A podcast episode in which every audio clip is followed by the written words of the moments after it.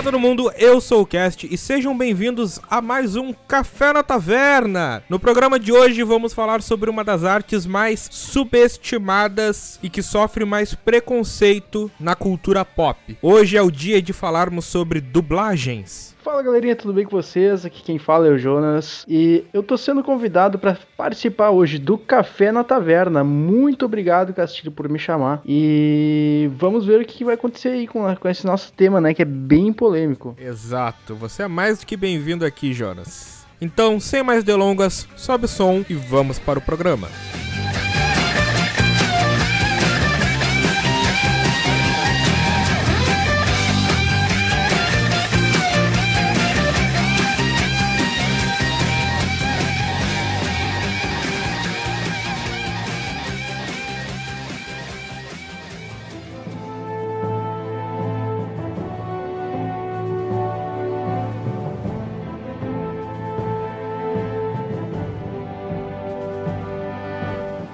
Começar o assunto, vamos falar um pouco sobre algumas polêmicas que aconteceram mês passado no âmbito de dublagem. Para começar, a gente tem a polêmica da dublagem do filme da Liga da Justiça, o último filme que foi lançado, que é daquele universo novo que a DC tem feito nas animações, que eles simplesmente mudaram a dublagem de todo mundo. Obrigado por virem tão depressa. Alguns aqui já sabem do que se trata, mas eu queria atualizar os novos membros. Essa imagem de monitoramento foi feita há 10 horas no limite do sistema solar. Apocalipse surgiu em nossa dimensão, lançou drones invisíveis e desapareceu novamente. Isso só pode ser entendido como um princípio de guerra. Nossa. Sério isso, Castilho? Sim, eles pegaram, provavelmente por conta da pandemia, do corona, etc. Eles pegaram e dublaram em Miami ou nos Estados Unidos. É o que se especula, assim, as fontes. Eu não cheguei a assistir esse filme, cara, mas troca de dublagem, sim, para uma franquia muito antiga é uma coisa muito séria, né? Até porque isso acaba dando a opção das pessoas acabarem até mesmo não acompanhando o próprio filme, né? A gente pode conversar mais disso, que, cara, a mudança de dublagem, ela prejudica todo mundo. Prejudica a gente, como fã, prejudica o dublador oficial, que não tá tendo o trabalho, e prejudica até o dublador, que tá na saia justa de ter que fazer o trabalho, porque um monte de gente vai cair em cima dele, sendo que ele só tá fazendo o trabalho dele. Sim, porque às vezes essa questão de selecionar uma dublagem errada, não foi o dublador que pediu para dublar aquele personagem. Às vezes ele faz o teste, né? Como exemplo, muitas vezes tu faz teste de dublagem para pegar um papel X, mas às vezes as próprias produtoras aquele ator específico para fazer. Tem um exemplo muito claro disso que foi a Peach no Mortal Kombat 10. É melhor se preparar. Vacas não se ordenham sozinhas. Finalmente uma luta justa. Senão você vai levar um ano saco. Eu acho que eu vou equalizar sua cara ou o Roger no Battlefield Hardline. Isso não deve demorar muito. Tal em sacar esses caras e pegar um rango aí? Ah, ok. Eu conheço um lugar cubano bacana ali na esquina. Polícia! Estamos entrando! Polícia! Ninguém se mexe! Coloca a mão pra cima onde eu possa vê-la! Mãos ao alto! Onde eu possa vê-la, afaste-se Você bateu mesa. na porta errada que, sinceramente, eu não gostei, né? Eu realmente não consigo engolir aquelas dublagens. Exato, é um exemplo claro de má escalação. Porém, já que tu citou esses dois exemplos, tem uma certa diferença, creio que tu consiga concordar comigo, que é entre pegar personagens novos, por exemplo, o protagonista do Hardline não tinha lugar nenhum, ou a Cassie Cage, que, tipo, nunca tinha aparecido em outro jogo da saga, e tiveram o azar, os personagens no caso, de terem uma escalação tão mal feita no idioma português. Contudo, eu creio que no caso da Liga da Justiça o problema é mais embaixo, porque tu pega personagens marcantes de 20, 25 anos de uma voz estabelecida e simplesmente troca, sendo que os atores estão aí, estão vivos, estão dispostos a trabalhar, não negaram trabalho, simplesmente não foram nem sequer testados. Sim, e até porque essa questão de teste para eles não, não é necessário, porque quando tu pega uma fidelização na voz e passa num teste, tem basicamente um passe livre para poder dublar esse personagem mais adiante, né? E eu acredito que talvez não tenha sido uma questão contratual com a Warner, até porque são personagens que dublam há muito tempo os personagens, né? Eu creio que foi simplesmente uma questão de querer economizar em meio à pandemia. E eles não percebem que é tão estúpida essa ideia, porque obviamente ninguém vai curtir, e se eles tiverem um mínimo de decência, eles vão redublar, ou seja, qualquer economia que eles possam ter pensado em ter vai por água abaixo, porque ou o filme não vai vender, já que a dublagem foi simplesmente deturpada, ou eles vão ter que redublar o que vai trazer todo o custo que eles queriam evitar. Concordo. Até porque custo de dublador fidelizado, é um, dependendo do ator, às vezes é mais caro, né? Faz sentido isso, mas para quem acompanha e quem conhece os dubladores, não vai fazer muito. Foi um tiro no pé. Sim, exatamente. Cara, eu tenho uma, uma troca de dublagem específica para isso, porque são filmes que às vezes tu vai assistir no cinema, ele é, é um tipo de dublagem, aí tu vai assistir na TV aberta, acaba sendo outra. Tem um caso que é o Edward Cullen, do Crepúsculo. Eu sou o predador mais perigoso do mundo, pois tudo o que há em mim é convidativo. Minha voz, o meu rosto, até o meu cheiro. Eu sou o predador mais perigoso do mundo. Tudo o que você vê em mim fascina você. Minha voz, o meu rosto, até o meu cheiro. Teve uma vez que eu assisti o filme e era o Wendell Bezerra que ele tava dublando o Edward. Eu fiquei assim, mas como assim? A voz do Goku tá sendo feita pelo Edward Cullen não faz sentido, cara. Não faz o mínimo sentido. Mas ela tava lá, sabe? E isso, para quem assistiu o filme antes, acaba sendo um pouco estranho mesmo. Uma questão que existe por conta da dublagem, até que tu já citou, tu ficar familiarizado com uma voz que tá na cara de um ator, e aí de repente tu vai ver e tem outro ator com a mesma voz. Isso falando em dublagens de live actions, né? Sim. E é querendo ou não uma sensação de estranheza. É muito estranho. Mas falando no assunto das polêmicas que ocorreram mês passado, creio que uma grande polêmica que ocorreu também dentro do universo otaku, da questão dos animes, é que existe um anime muito famoso, caso tu não conheça ou o ouvinte não conheça, que se chama Boku no Hero. All Might. Quero ver uma sociedade onde todos possam sorrir sem preocupação. Ele é o All Might? Eu quero ser o símbolo da paz que brilha intensamente nesse mundo escuro e ser a chama da esperança ele surgiu depois do fim do Naruto e tem sido um sucesso absurdo. E ele finalmente tá vindo pro Brasil dublado. É o que todas as fontes indicam. Só que aí teve uma questão. No ano passado teve um filme animado desse anime. Houve uma dublagem em português, saiu nos cinemas brasileiros. O elenco de dublagem foi trocado pra dublagem do anime. Nossa. E aí? Um pouco estranho, né? Temos que combinar. Só que dublar animação e fazer dublagem de algo que ainda não tenha sido dublado, eu ainda acredito que seja um pouco válido, até porque é muito difícil de tu fidelizar uma dublagem de um anime. Não vou citar Naruto Shippuden porque ele ainda não tinha sido dublado e a gente tá agora com aquela treta de que na Netflix ele tem até a metade, né? É, longe da metade, né? Só o começo.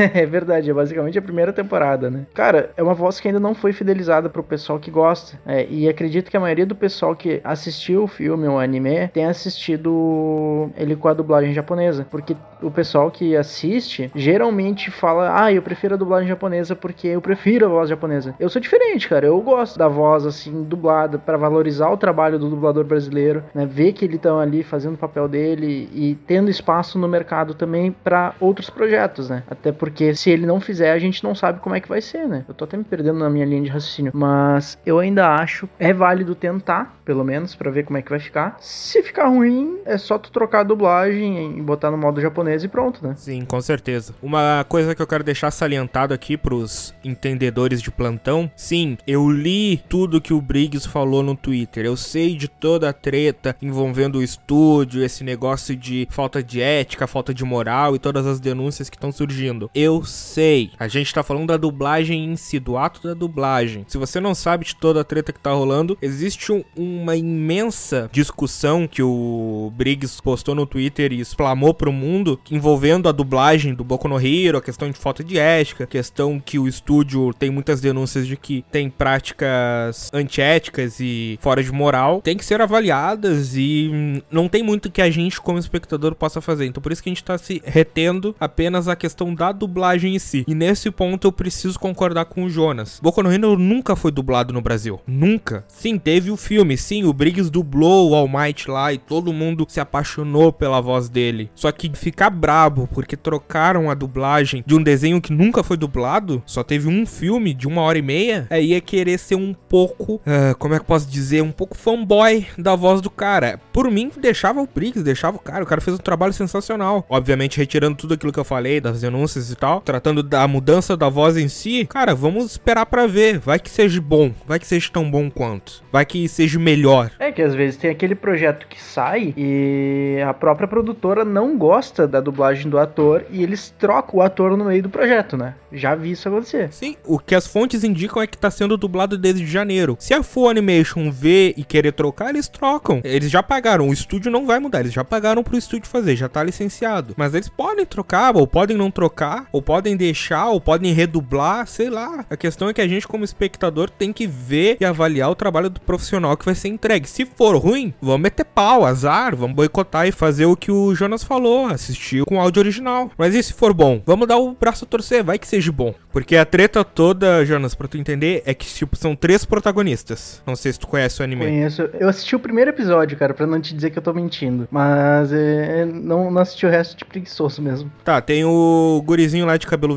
verde, o outro loiro e o, o herói, que é o grandão lá. Sim. O do gurizinho, que é o protagonista, o Midoriya, e do loiro, que é o Bakugou, eles mantiveram as vozes. Eles só trocaram dos principais a voz do Briggs, que fazia o herói, tipo o Superman daquele universo. Sim. E trocaram todo o resto. Todos os outros coadjuvantes trocaram todo o resto também. Mas o que tá mais impactando é que trocaram o Briggs. É por isso que o pessoal tá escandalizando no Twitter. Normal, né? Se não tiver escândalo, eu não sei o que não tem no mundo da dublagem, né? Porque já teve até mesmo aquela treta entre dubladores e curso de dubladores. Não sei se você lembra da história do Márcio Seixas também. A gente não vai entrar muito em detalhes para não dar treta, né? Mas. O dossiê. o dossiê.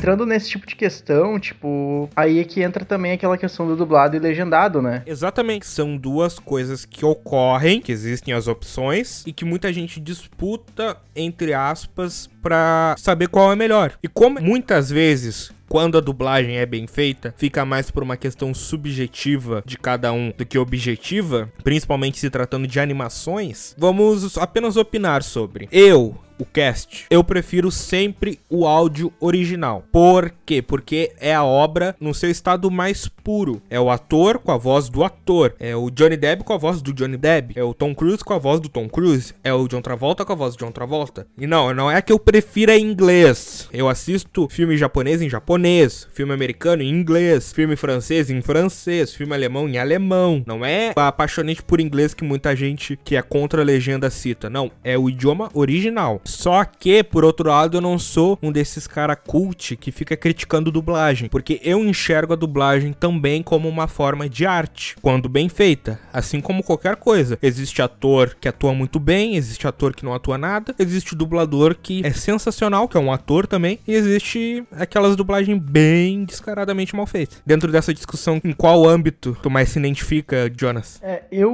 me identifico com tudo que tu falou. Tipo, eu ultimamente ando assistindo só filme dublado Mas sempre quando o filme é em inglês ou em alguma outra linguagem, eu procuro acompanhar assim. Mas a minha preferência atual hoje em dia é dublado. Porque a dublagem hoje em dia ela tá mais moldada ao natural. Não é aquela coisa estranha, sabe? Que tu via que era desincronizado. Alguns conteúdos, sim, eu tenho que concordar que são realmente uma porcaria, sabe? Mas hoje em dia, o nível de produção para voz aqui no Brasil tá muito bom, cara. Tá realmente muito bom. E é um dos maiores mercados, né? Que cresceu muito. Inclusive, tipo, a gente tem grandes dubladores aí, inclusive o Wendel Bezerra que eu tinha citado mais cedo. A gente tem o, também aquele dublador do Rooney, Charles Emmanuel também, que é um, um guri bem versátil, ele consegue fazer vozes bem infantis, que tem, tipo, 25 anos. O Manolo Rey, que tem a voz do Sonic, do Peter Parker, consegue fazer várias idades com 60 anos de idade. O lendário Garcia Júnior. É, eu tenho o Garcia Júnior também. Alexandre Moreno. Que são grandes vozes, cara nas quais eu me inspiro, inclusive, né? Porque eu hoje eu tô trabalhando com confecção, mas meu trabalho secundário é trabalhar com voz. Então eu tô sempre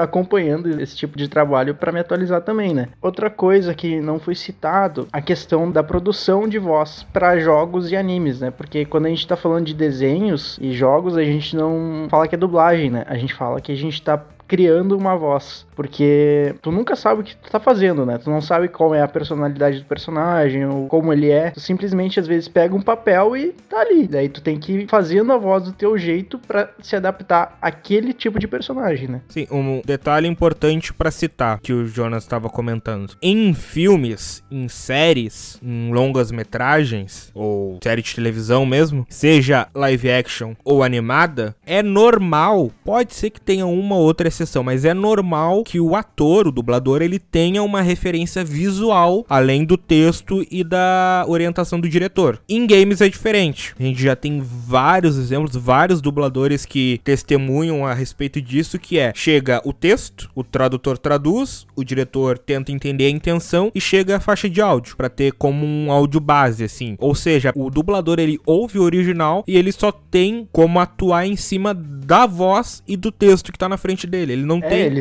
ele só tem aquilo. ele não tem uma referência visual. Ele não sabe o que que o personagem tá fazendo, como ele tá vestido, onde ele tá, se ele tá agachado, se ele tá de pé, se ele tá deitado, se ele tá pulando, se ele tá correndo, se ele tá caminhando. Algumas vezes, como eu já vi dubladores testemunhando, chega alguns detalhes no texto explicando o que que o personagem tá fazendo. Mas mesmo assim é muito difícil pra pessoa que tá dublando encarnar o personagem quando tem tanta limitação. Porque entenda, quando tu tá criando uma voz, por exemplo, se a gente pega uma produção original do Brasil, que é o Irmão do Jorel, uma das mais famosas que tem da Cartoon Network hoje em dia. Quando os atores vão fazer a voz dos personagens, não tem nada pronto, então eles criam do zero. Agora o dublador ele não tem essa liberdade porque ele não pode criar do zero, ele tem que se basear no que já tá pronto. Imagina tu se basear no que já tá pronto, sendo que tu não vê metade do trabalho. Ah, não, a gente tem aqui 50% do trabalho, que é o áudio e o texto, e tu tem que fazer o resto. Ah, mas eu não tô vendo. Ah, azar o teu, te vira aí. É basicamente isso. Inclusive nos jogos, tu consegue sentir um pouco disso porque não digo em cutscenes, porque cutscenes é tudo muito bem produzido, parece que tu tá acompanhando um filme. Mas dentro da gameplay em si, se tu for parar pra perceber, tem sempre aquelas faixas de áudio que eles largam para como se o personagem estivesse falando in game. Aí aquela fala aparece em 3 mil vezes que tu tá jogando e é sempre a mesma fala, ela nunca muda. Então tu consegue perceber que foi um erro de produção, porque a produtora do jogo, talvez não por uma questão de espaço do jogo, mas sim por uma questão de investimento, não quis fazer mais umas frases pro ator, e aí ficou sempre aquela mesma frase no meio da partida, ou simplesmente eles acharam que não seria necessário também. Né? às vezes tem dessas. Tem até um exemplo engraçado de citar, falando obviamente do nosso querido Guilherme Briggs de novo, que no Injustice 2, jogou Injustice 2? Joguei, zerei, jogo maravilhoso. No Injustice 2, pra quem não sabe, é referente a uma realidade paralela, que o Superman é do mal e tal. Tem uma cena em que o Superman tá preso e o Batman vai visitar ele lá pra procurar informação de um inimigo que tá atacando a Terra. E aí o Batman fala e tal, não sei o que. Aí o Superman fala que o único jeito de derrotar o vilão é soltando ele, né? Deixando o Superman lutar. Só que o Batman só vira as costas e fala: ah, Eu não vou te soltar nem ferrando. E nessa cena, no original, o. No original não, né? Em todas as versões, o Superman ele bate três vezes no vidro e ele vai gritando assim pro Bruce virar pra ele. Então ele vai falando. How do I beat him? You can't. Not without me. I'll find a way. This is my fight, Bruce. You need me. Bruce! Bruce! Bruce! Quando chegou pra dublar no Brasil, chegou apenas um Bruce, tanto em áudio quanto em texto. Então, o Briggs olhou ali, ah, dublou, Bruce. Sim. Quando chegou na hora de montar no jogo, já tinha passado muito tempo, não tinha o que fazer, não tinha como redublar. Eles simplesmente duplicaram a fala dele. Então, enquanto tá o bonequinho lá gestituando raiva, tá só aquela voz. Como derroto ele? Não dá. Não sem mim. Eu acharei um jeito. Esta luta é minha, Bruce. Você precisa de mim, Bruce. Bruce. Bruce. Sim. Sim, eu, eu lembro. Cara, é a cena mais memorável do Injustice 2. Aquele Superman com a cara full pistola e falando assim: Bruce. Bruce. Bruce. é, esses são alguns erros que ocorrem em produções desse gênero. É por isso que o Bruce deu as costas, ele nem escutou o terceiro grito, né? Porque foi tão baixo, tão, foi tão Bruce. Ele nem deu bola pro Superman. Aham. Uhum. O que seria completamente evitado se tivesse uma referência visual. Não, no texto só tem um Bruce, mas lá no vídeo tu tá vendo que o Superman tá falando três vezes. Mas como só tinha o áudio, acabou acontecendo o que aconteceu. E tá marcado na história porque nunca foi mudado e nem vai ser. nunca mais aquilo ali vai ficar para sempre, cara. Vai ser uma referência até inclusive contra uma má dublagem, né? Tipo, como dublar errado um personagem. Mas a gente sabe que a culpa não é do Briggs também, respeito muito o trabalho dele, mas isso acaba descredibilizando o trabalho dele, porque tem muita gente que não conhece, né? E aí é que entra o preconceito contra a dublagem brasileira ou, ou afins.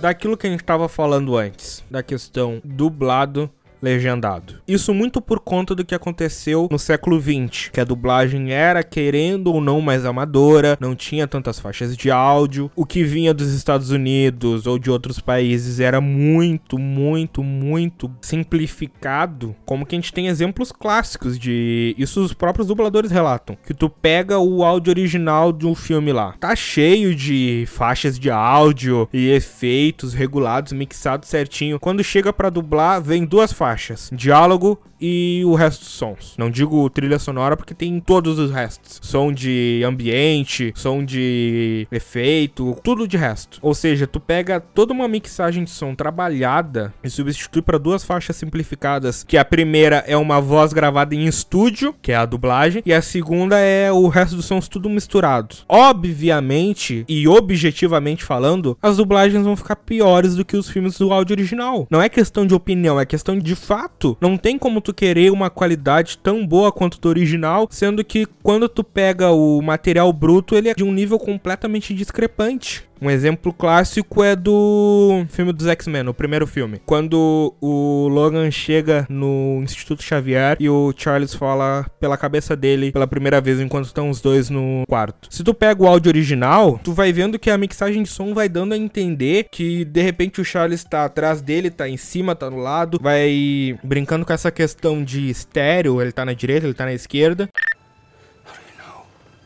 You're not the only one with. E quando tu pega a versão dublada, como não tem todas essas faixas para brincar, e muitas vezes o tempo também é curto, tu não tem tempo para trabalhar em cima da dublagem, tu tem que entregar de uma vez, pega a versão dublada. Como você sabe? Não é o único a ter tons. Onde você vai? Onde ele vai? Ele está ali. O que está fazendo aqui?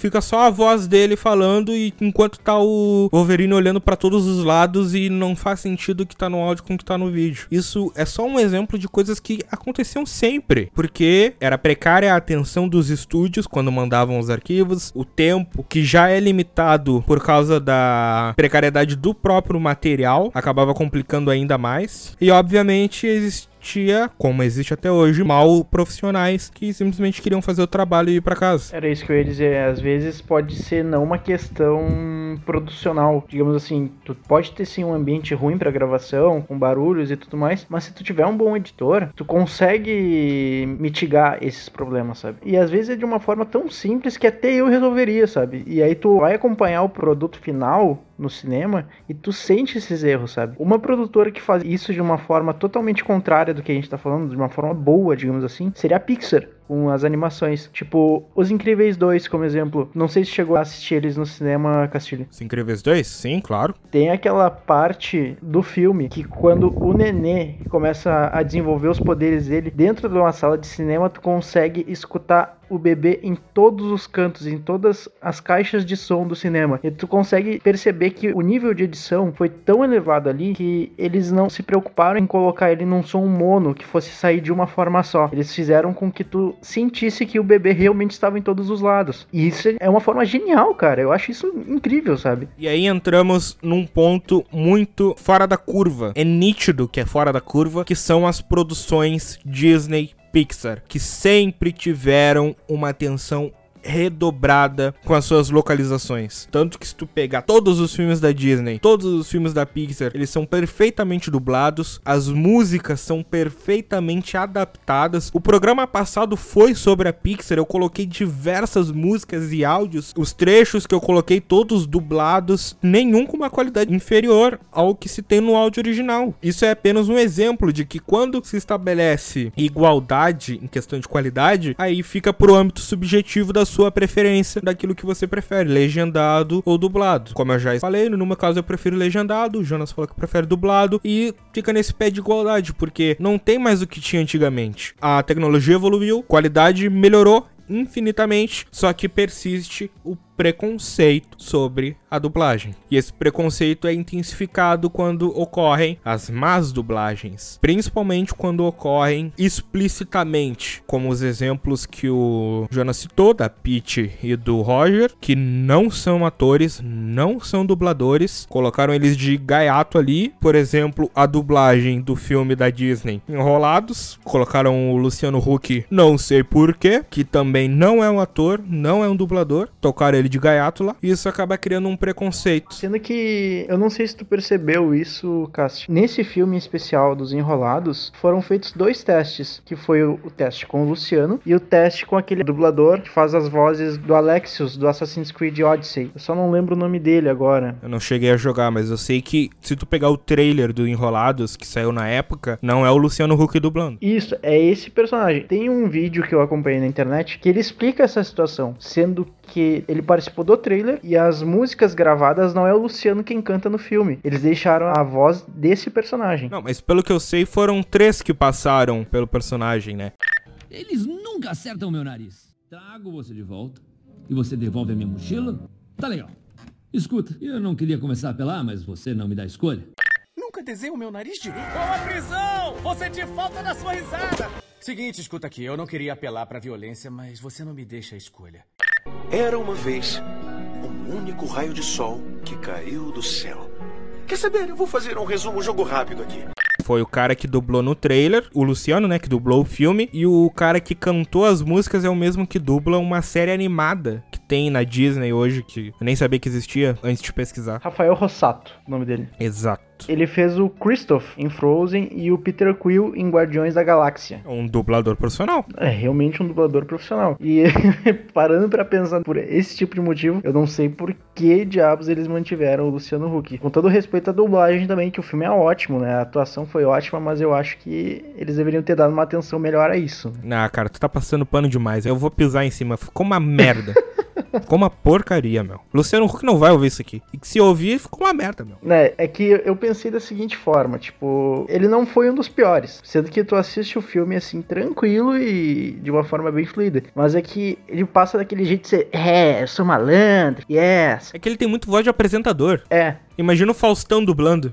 Eu não tenho, não, não consigo, não consigo. O Silvio Santos dublando. não, não dá, não consigo. Então, é, concordo contigo, ficou, ficou uma merda.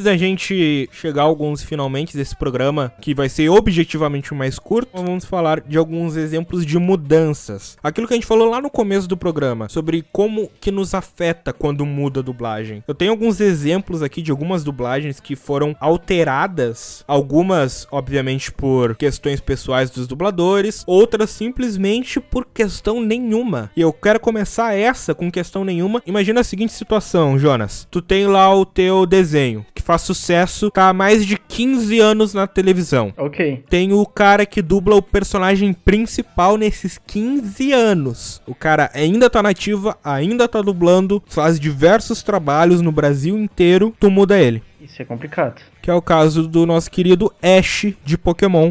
Finalmente chegou o dia. Verá? Espero que você esteja lá torcendo por mim, hein? Eu vou usar o Pokédex. Isso é muito maneiro, sorte a nossa. O que tá tentando fazer?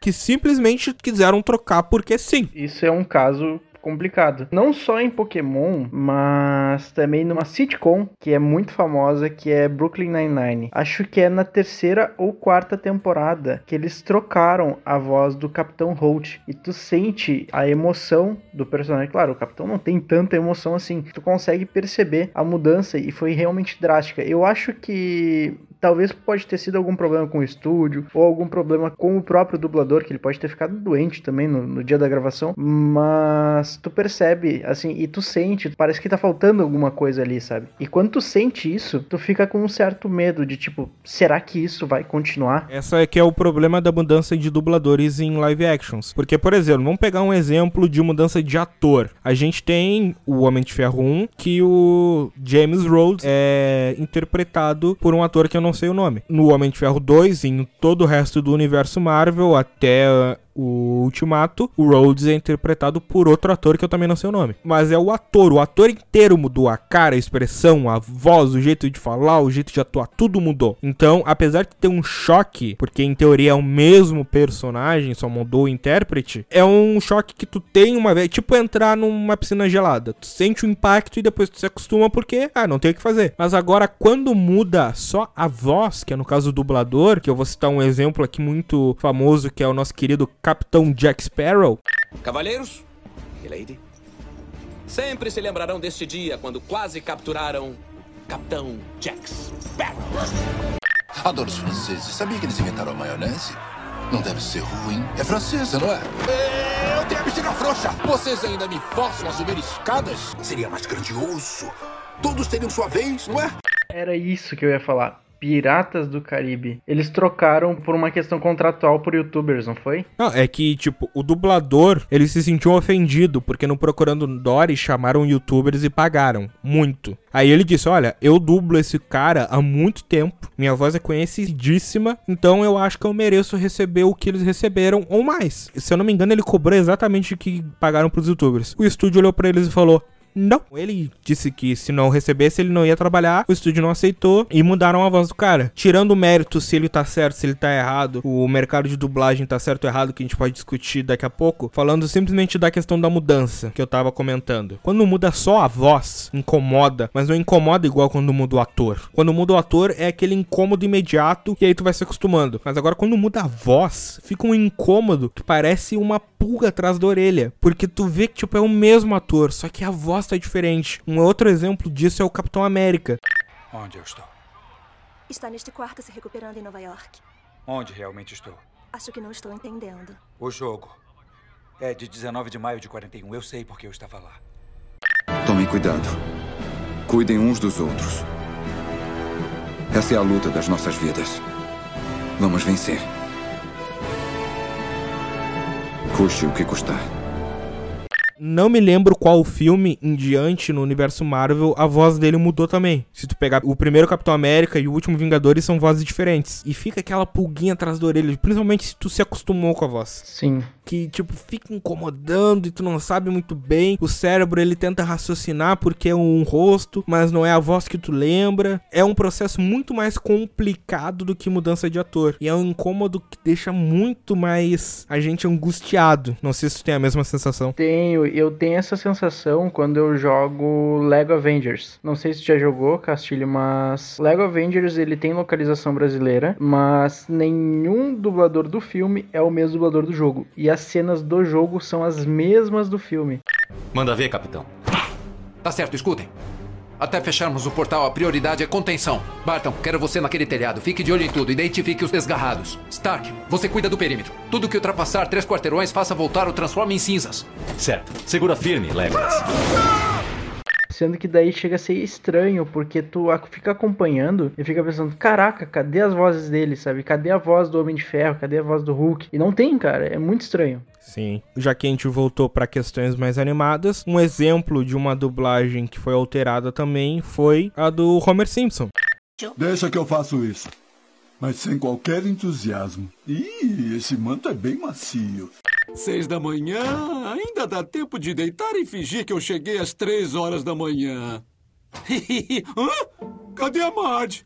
Se eu não me engano, a partir da 19 temporada eles mudaram o dublador. E eu me lembro que na época foi um away, trocaram o dublador clássico do Homer. Nos Estados Unidos, por exemplo, se tu pensa em fazer isso, tu tá morto. As vozes originais são deuses, não podem ser mexidas. Tanto que, se eu não me engano, teve um personagem lá que mudou a voz por causa de algum problema e o pessoal caiu em cima e o personagem deixou de aparecer na série. Não me lembro qual é agora, mas eu sei que teve um caso assim. Então imagina para nós brasileiros, eu Matheus falando, curto a nova voz, porque sei lá, combina com o Homer, não é tão diferente assim da voz original. Até os dubladores são amigos, tem vídeo dos dois juntos que é muito engraçado, mas eu entendo o estranhamento. Isso é algo que não tem o que a gente possa fazer, porque é parte do mercado. Um outro exemplo de animação também que mudou e deixou o pessoal em parafuso foi do Scooby-Doo, que é uma dublagem entre aspas centenária, porque faz muito, muito, muito tempo que era aquela voz deles, e aí chega numa série nova e eles mudam, e eu não tenho como criticar, porque sinceramente sinceramente, mudaram os dubladores, mas ninguém que é saudosista dos dubladores antigos vai assistir o um novo desenho. Então, que diferença faz? O velho desenho ainda tá com a mesma dublagem. Tu não vai assistir o um novo, eu sei que não vai. Tu vai xingar e dizer que é infantil, que o antigo é melhor. Então, esse é o way de mudar o dublador de uma nova versão do desenho. Eu tô cagando porque, na maioria das vezes, o cara que critica isso é o cara que nem assiste o desenho. Exatamente. Aí a gente entra naquela questão assim: o que, que tu acha melhor, Castilho? O desenho novo ou o desenho antigo? Cara, Cara, eu acho que cada um tem o seu tempo. Um dia eu quero fazer um programa falando sobre desenhos antigos versus desenhos novos e a questão do pessoal fixar tanto na infância pessoal que não deixa as crianças viverem a infância delas. Eles querem que as crianças vivam a infância deles. Não, não, esse desenho aí é ruim, tem que ver o desenho que eu via. Não, não, isso aí que tu tá fazendo não é ser criança. Ser criança era o que eu fazia. Eu acho isso uma arrogância, uma prepotência gigantesca. Porque infância, cada um tem a sua a criança de hoje tá vivendo vai ficar marcado pro resto da vida dela. Assim como o que tu viveu não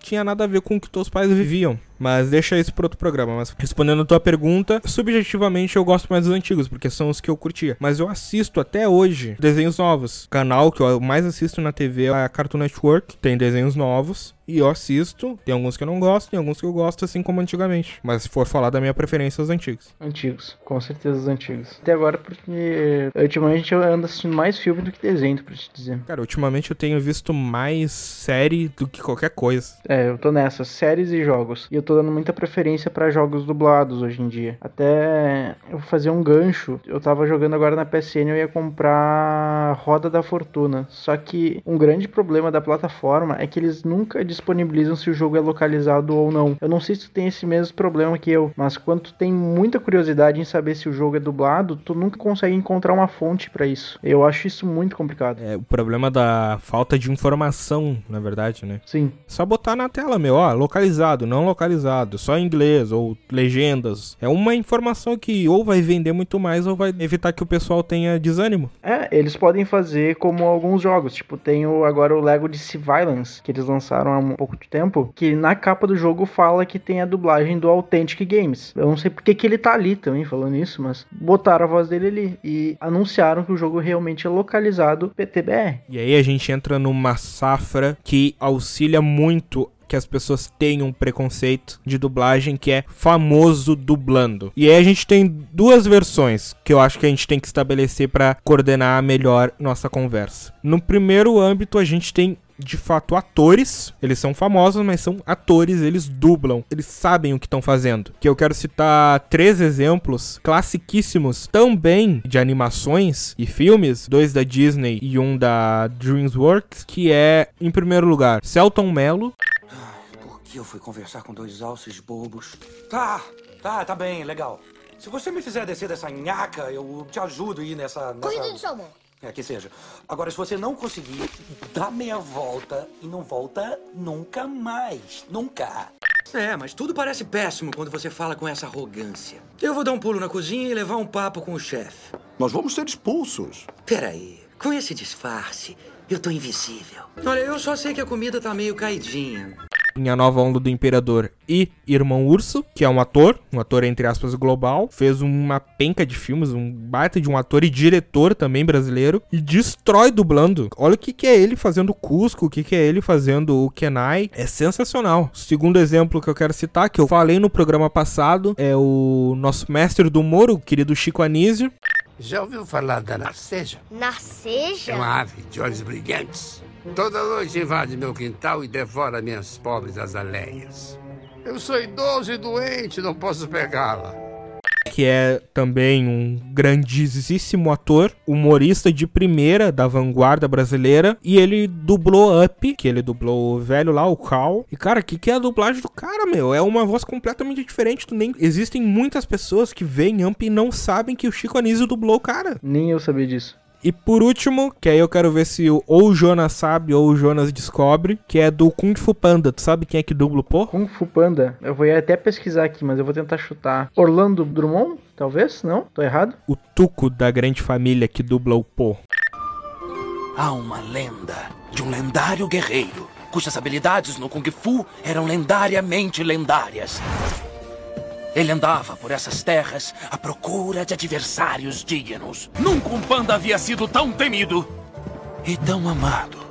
E foi muito bem feita, né? Muito bem feita. O cara sabe o que faz, porque o cara é ator. Um exemplo mais recente que eu lembrei agora. A gente tem o Fábio Porchat dublando o Olaf no Frozen. É famosinho? É famosinho. É youtuber? É youtuber. Mas ele sabe o que ele tá fazendo. Uma dublagem que não deu certo. Que na minha opinião eu ainda acho que eu nem sei porque que ela tá ali. Ainda falando no âmbito de famosos, Danilo Gentili em Paddington. É ruim? Porque eu confesso que eu não vi. Cara, parece que é o próprio Danilo Gentili que tá fazendo a voz, sabe? Ele não atuou, ele simplesmente só colocou a voz dele ali e ficou daquele jeito, sabe? Se tu assistir Paddington, claro, o perfil do urso ele é um pouco mais folgado, assim, sabe? Mas poxa, tem pelo menos a decência de fazer uma voz, não simplesmente falar no microfone e deixar por aquilo mesmo. É que tem dois âmbitos que eu quero conversar contigo sobre famosos que dublam mal, que primeiro esse que a gente tá citando, que são apresentadores. Danilo Gentili é um baita apresentador. Sim. Concordo. Se você concorda ou não com a opinião política dele, tanto faz. Ele continua sendo um baita apresentador. Luciano Huck, mesma coisa. Um baita apresentador. Só que eles não são atores.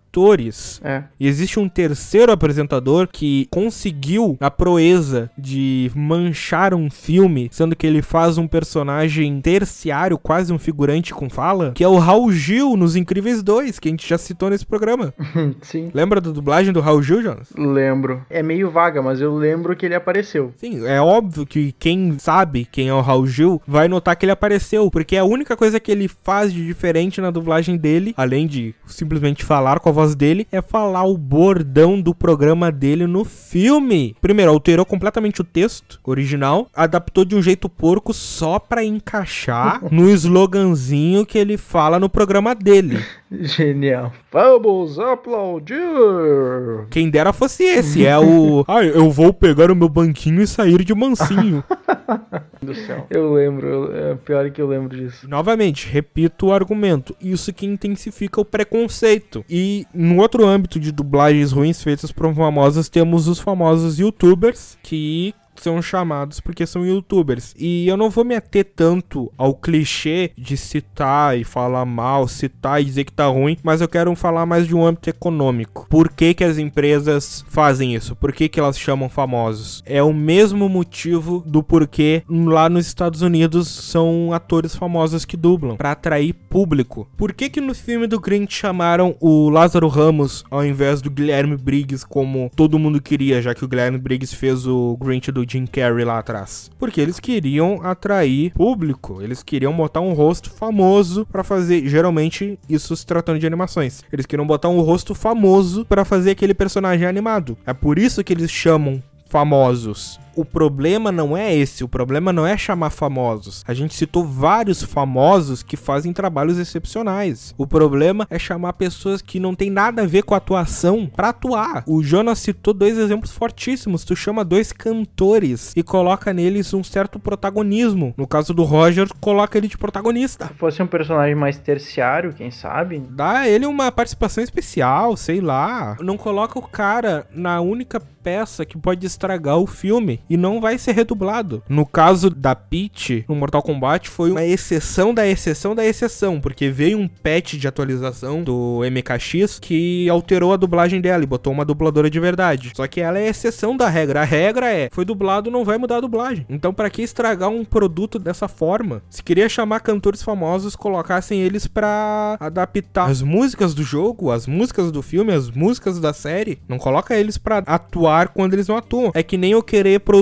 uma música e chamar o Neymar. O que que tem a ver? Não faz sentido. Só se for para fazer um alívio cômico mesmo. Mas ultimamente eles não andam fazendo isso. Eles dão um protagonismo pro cara, só que o cara vai lá e faz do jeito dele, que é o jeito errado, porque eles não sabem atuar. Eles não são atores de verdade. A questão de chamar youtuber famoso, mas youtuber hoje em dia que é o famoso da atualidade, é que tu ganha uma base de marketing extraordinária. Por exemplo, tu. Vamos dizer que tu coloca o Whindersson pra dublar um personagem. Eu sei que ele já dublou um, mas eu não vamos cair no clichê de só falar mal. Vamos falar de maneira especulativa. O Whindersson tem o quê? 30 milhões de seguidores?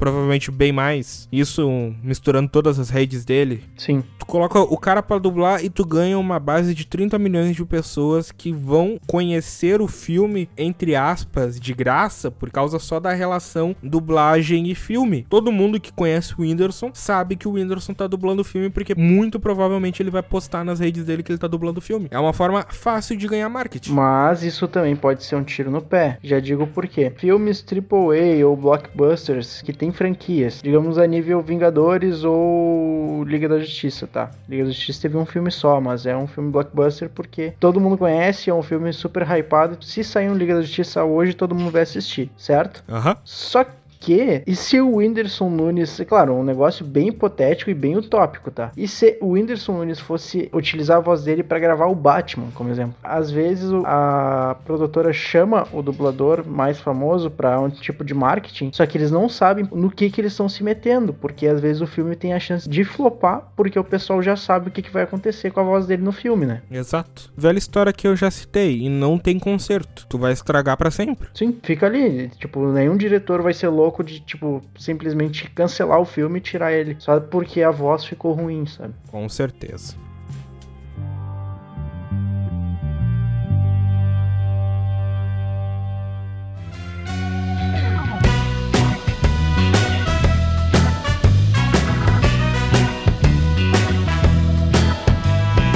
O título do programa é Apreciem a boa dublagem. Então vamos encerrar esse programa da melhor forma, apreciando o que merece ser apreciado. A dublagem, como qualquer arte, ela tem como ser horrível, como a gente já citou diversas vezes ao longo desse programa, porém ela tem como ser maravilhosa, marcante, emocionante, como também já citamos algumas vezes nesse programa. E para encerrar o assunto, vamos nos ater às que são boas, as que merecem o nosso reconhecimento e as que merecem quando eu digo apreciem-as. É um movimento que muitos dubladores estão fazendo, que é exatamente esse o texto, apreciem a boa dublagem, que é vamos dar atenção à dublagem, vamos parar de estereotipar a dublagens, porque tem muito disso, né, de tornar um estereótipo. Ah, mas os tiras estão vindo, macacos me mordam. Isso é coisa dos anos 80, meu amigo. A dublagem hoje em dia é outro negócio. Ela é muito mais fidedigna, ela é muito mais bem trabalhada, ela é muito mais bem atuada. Sim. Então vamos parar com essa visão superficial e vamos passar a apreciar o que merece ser apreciado. E para começar essa conversa de boas dublagens, pra gente acabar num clima legal, eu quero falar de dublagens que despirocam, que é quando vai totalmente ao contrário da proposta original, mas casa completamente no propósito da própria obra. Como um exemplo mais marcante a gente tem lá atrás da década de 90, o Freakazoid.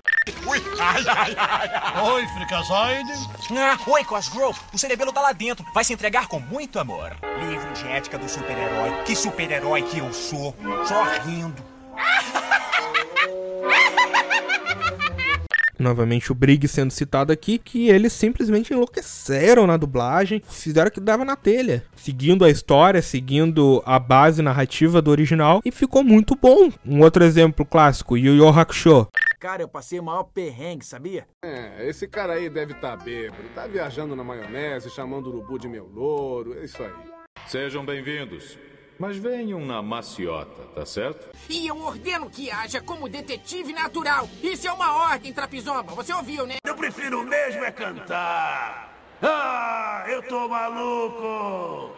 Mesma coisa, seguiram a história original, mas adaptaram completamente os diálogos. Um exemplo mais recente, ainda tratando de exemplo de animes, a gente tem One Punch Man, falando de outros desenhos, Rick Morty, falando de outro desenho, Desencanto da Netflix. São exemplos de dublagens que simplesmente trazem mais do que apenas uma adaptação, trazem uma versão e é algo até interessante para fazer uma revisita. Assiste a obra original, assiste legendada, vê legendada e depois assiste a versão brasileira. Vê o que que os BR Brazuca fizeram. Às vezes a versão brasileira acaba sendo melhor do que a versão original, que é produzida nativamente, né? Eu me impressiono com a dublagem brasileira. O trabalho que o Guilherme Briggs faz em qualquer tipo de conteúdo. Pegar um exemplo básico que ele fez com o Smigo em Senhor dos Anéis, para mim já tá de bom tamanho. Eu fecharia esse podcast agora só falando do Smigo do Senhor dos Anéis que o Briggs fez. Sim, com certeza. É mais do que olhar pra tela e fazer o que estão mandando. É viver o personagem, entrar na essência do que tá sendo dito, do que tá sendo interpretado, para passar a sensação que o original quer passar. Então é mais do que adaptar o texto. É mais do que trocar as palavras para que caibam no intervalo do áudio. Dublagem é viver o que o ator, o que o profissional lá fora fez. E um jeito de adaptar para dentro do mercado brasileiro. E para terminar, eu preciso falar de um dos maiores méritos da dublagem, que é a acessibilidade. Porque muitas vezes os pseudo-intelectuais, pseudo-cult, que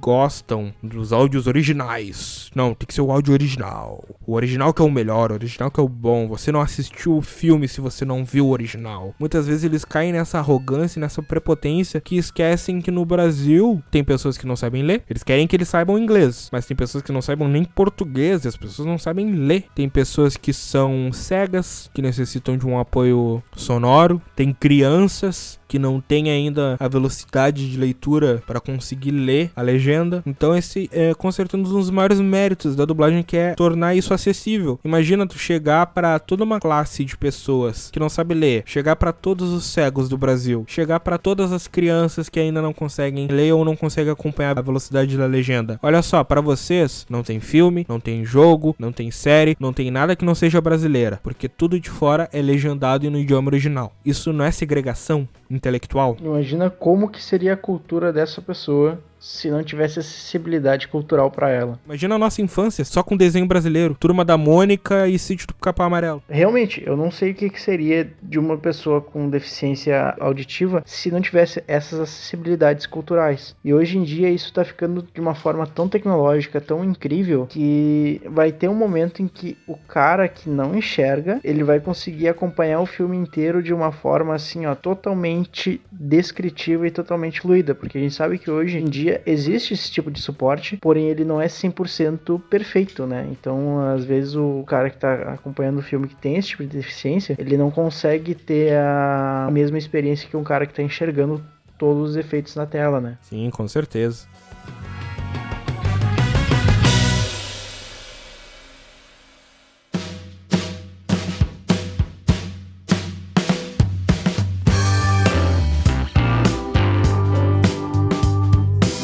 Para encerrar então, vamos cada um citar cinco dublagens que marcaram nossas vidas, assim mesmo, de surpresa, o que vier na cabeça. Show, show. E como primeiro exemplo, já que tá bem fresquinho na minha mente, eu preciso citar a dublagem de Toy Story, porque o Woody sem Marco Ribeiro e Buzz sem Guilherme Briggs não é o Woody e não é Buzz para mim.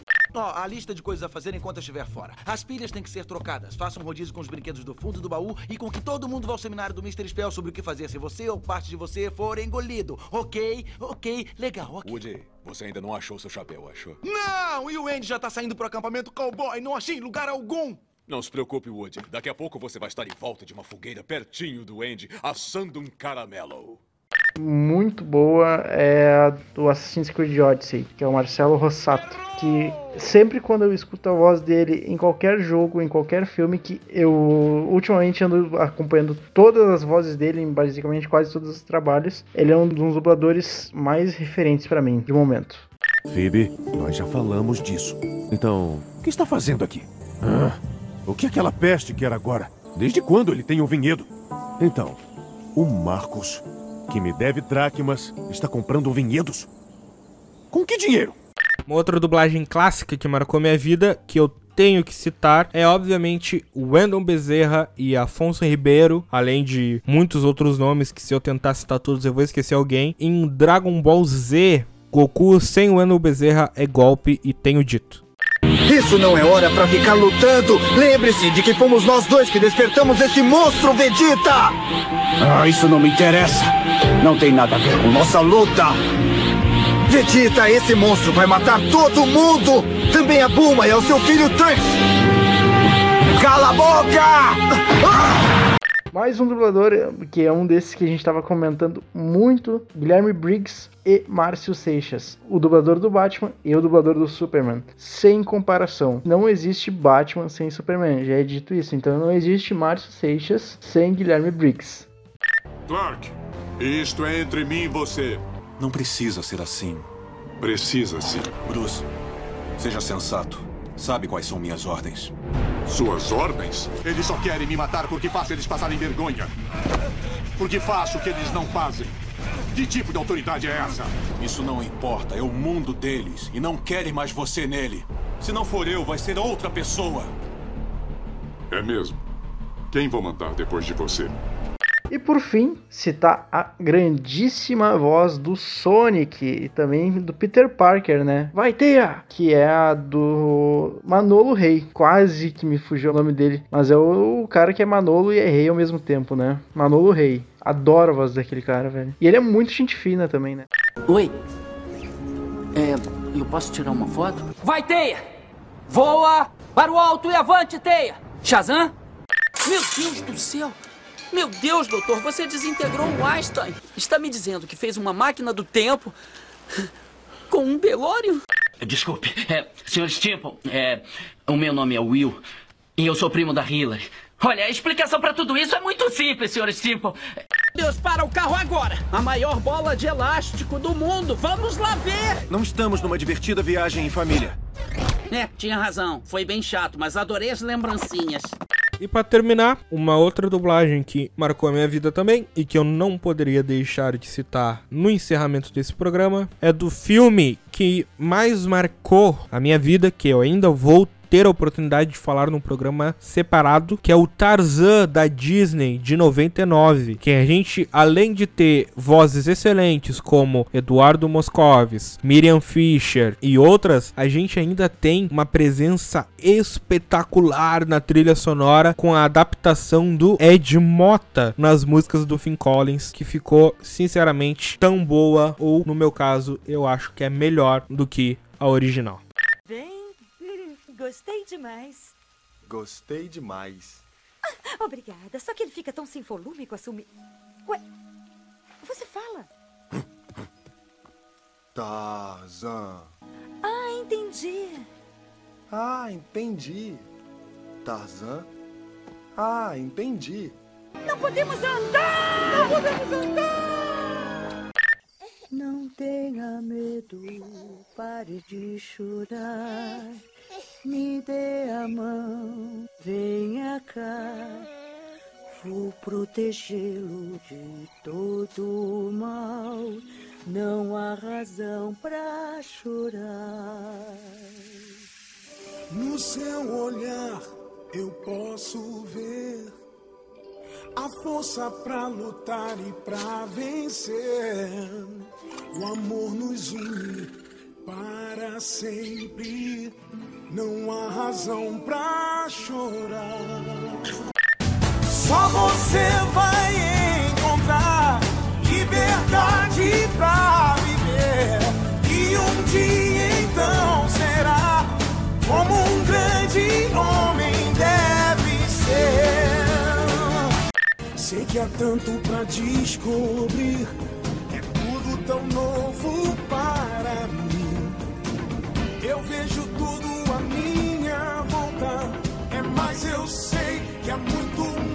pra se ver. Quero entender, conte tudo. Quero saber sobre os estranhos como eu. Tenho fé em tudo que acredita. Os mundos distintos são. Deixe o seu destino agir, pois vai guiar, guiar seu coração.